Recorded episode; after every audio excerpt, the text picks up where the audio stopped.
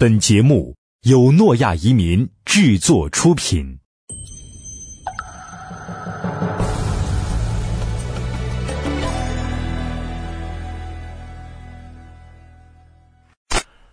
各位移民沙龙的听众，大家晚上好。呃，很抱歉啊，最近很长一段时间，因为公司这边确实是比较忙，所以没有录这个呃这个移民的电台。呃，那有一些朋友呢，在电台或者是在微信上也问了一些问题，特别是在微信上的朋友，呃，因为这个微信的公众账号的后台呢，就是超过四十八小时之后，我就没有办法回复了。所以，当我看到问题的时候，可能再回复就已经晚了，就没有办法发出信息了。那这些问题呢，我们也会整理一下，在今后的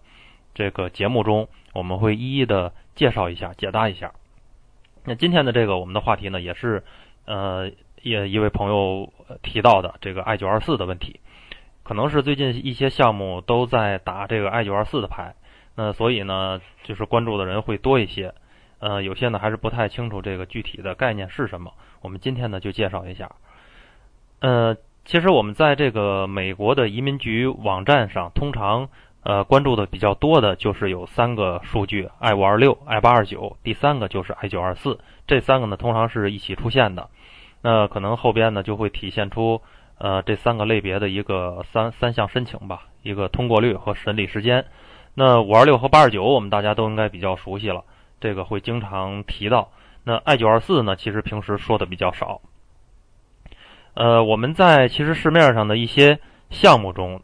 基本上就是呃，一提到 I 九二四，后边肯定会紧接着就是预批准，或者是预预预审批，或者是呃模范认证。那这个是不是只要有 I 九二四的项目，它就一定是这个预批准，或者是呃这这个预审批的项目？那其实这个呢，可能还是多或多或少的有一定的误区。呃，因为实际情况是是怎么样的呢？是 I 九二四它的这个申请大致呢可以分为两种情况。第一种呢就是新的区域中心的成立，在这个过程中我们会提交很多的这个材料。那大体上可能分为这么几类，其中一个呢就是要这个在区域中心要在一个特定的区域里。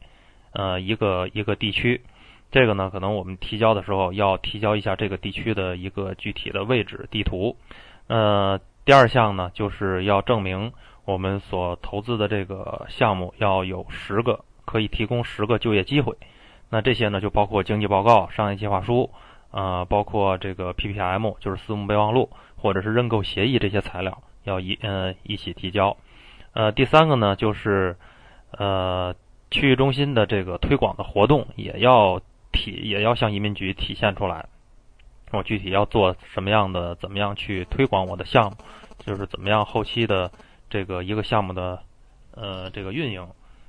呃都要向移民局去提交。还有就是包括这个嗯投资的这个企业的一个包括企业章程啊，或者是托管协议啊这些，所有的这些材料都要在整理好之后要递交给移民局进行审批。那么这个过程呢，其实就是 I 九二四的申请过程，呃，所以呢，我们其实实际情况是每一个区域中心都是会有 I 九二四的。那其实有有有朋友可能就会问了啊，那既然呃你这个刚才说这个可能是一个新的区域中心，它也有 I 九二四，但是你提交这些材料中，刚才我们说的那些材料，呃，已经包括什么商业计划书呀，或者是经济报告这些。文件都已经包括了，那不其实也是一个预审批了吗？呃，当然，呃，其实如果一个新的区域中心啊，在建立的时候，它是有这种情况的，拿一个真实的项目去申请，这个也是没有问题的。但是呢，这个申请的周期会非常的长。我们现在看到移民局的网站给出的 I 九二四的申请周期，呃，应该是十点三个月。那这个一个真，如果说啊，我们要真。一个项目它真的缺钱，要融一比五的钱，那么，呃，这个项目呢去申请一个区域中心，那就需要一年多的时间，而且申请真实的项目周期会很长的，肯定要一年，估计得一年一年多的时间。那再加上后期的融资的时间，啊，其实相信呢，大部分的缺钱的这个项目都很难承受这么长的融资周期。所以呢，我们现在在新建一个区域中心，普遍的做法是用一个假设的项目去建立一个区域中心。其实也是申请二四 I 九二四的过程，我们所递交的刚才说的那些材料，它并不是一个真实的项目，而是一个虚拟的项目。这样呢，其实移民局也很清楚这个情况，呃，他也就不再做过多的一个呃这样一个审理，那审批的速度呢就会快很多。那么批下来以后，就可以直接在呃拿着这个区域中心去对接项目，或者就可以直接去募集一比五的资金。这个呢是第一种情况，就是新区域中心的建立。呃，接下来呢，新区域中心建立以后，那你可以直接去呃募集一比五的资金，也可以走我们接呃将要说的这个第二种 I 九二四的情况。就是呢，它可以修改一个已存在的区域中心的商业投资计划。嗯，这个时候呢，就是要以一个真实的项目和一个已经存在的区域中心，这样呢去申请一个 I 九二四，重新申请一个 I 九二四，这个呢才是真正意义上的预审批，也是我们所说的这个范本认证。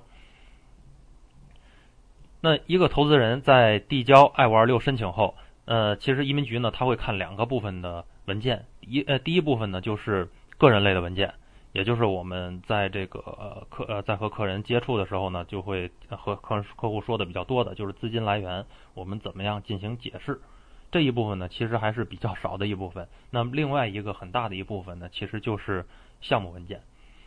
呃，所以呢，如果说 I 九二四它的这个优势呢，其实呃，严格意义上来讲还是挺大的，因为拿到一个真正的预审批的这个范本认证呢，在呃一方面呢，可以提高 I 五二六的通过率，因为它预先已经批了，所以在审这个投资人的时候，只审个人文件就可以了。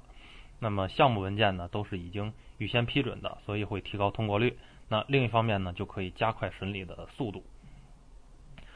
呃，没有，因为没有 I 九二四的这种项目呢，可能到后期还会要求补充一些项目类的文件，这个呢就会多或多或少的会增加一定的呃审批时间。当然了啊，这个项目有 I 九二四的预审批也并不是百分之百万能的，因为呢我们在后期呃更多的还要考虑到这个商业项目的后期运作问题，因为这个涉及到呃转永久绿卡和后期的五十万的返款。那其实我们在一些实际的案例当中呢，也会遇到有一些有预审批的项目，也周期上嗯没有想象的那么快，后期呢也是需要一定的这个呃文件性的补充，会有一些的个例，但是整体来讲吧，呃有这个预批准还是相对来说会好一些。呃，最后呢还是那句话，美国移民呢是个比较复杂的项目，我们需要具体的项目具体分析。好，我们今天就到这儿。如果有问题呢，欢迎加我的微信“移民沙龙”的拼音全拼。我们下期见。